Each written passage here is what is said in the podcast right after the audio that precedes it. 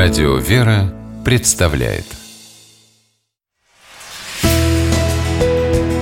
Литературный навигатор Здравствуйте! У микрофона Анна Шепелева.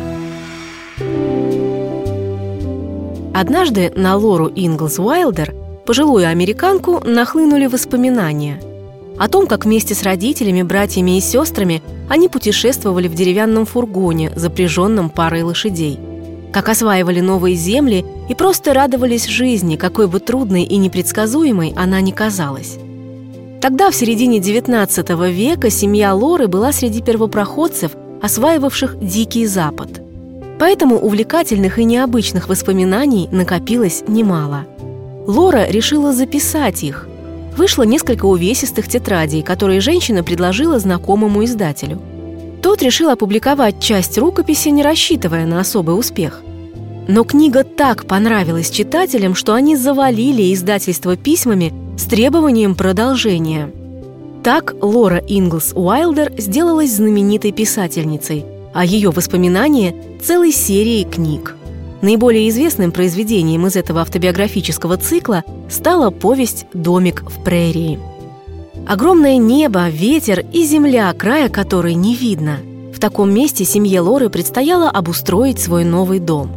Земли были плодородными, но небезопасными. Инглзам пришлось столкнуться с волками, степными пожарами, нашествиями саранчи и многими другими трудностями. Но даже посреди диких прерий они не оставались одни. Так, например, семейству как можно скорее нужно было постоянное жилище. Ночевать в фургоне было небезопасно – но Чарльз, отец Лоры, не мог быстро работать в одиночку. И в этот самый момент появился мистер Эдвардс, сосед, который, как выяснилось, раскинул свой лагерь совсем неподалеку и тоже начал строиться. Но увидев большую семью, мистер Эдвардс заявил, что он холостяк и со своим домом вполне может повременить, чтобы помочь в строительстве Чарльзу.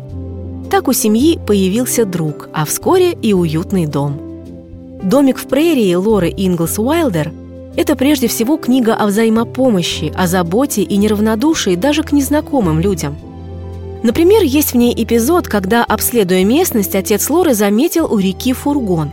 В нем оказались муж, жена и пятеро детей.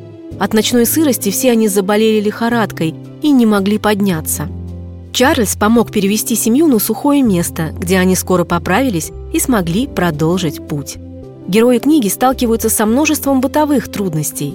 Например, в доме Инглсов долгое время не было очага, и матери Лоры в дождь и в зной приходилось готовить пищу на улице. Но семейный уют не зависел от внешних обстоятельств. Пусть приходилось тяжело трудиться, и порой не было твердой уверенности в завтрашнем дне, зато каждый вечер семья собиралась вместе, и отец сыграл на своей скрипке чудесные мелодии. Лора Инглс Уайлдер сберегла свои воспоминания об этом.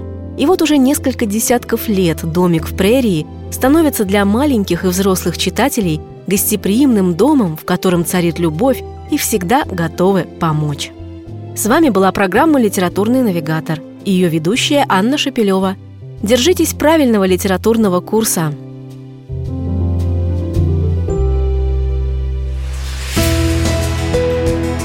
Литературный навигатор.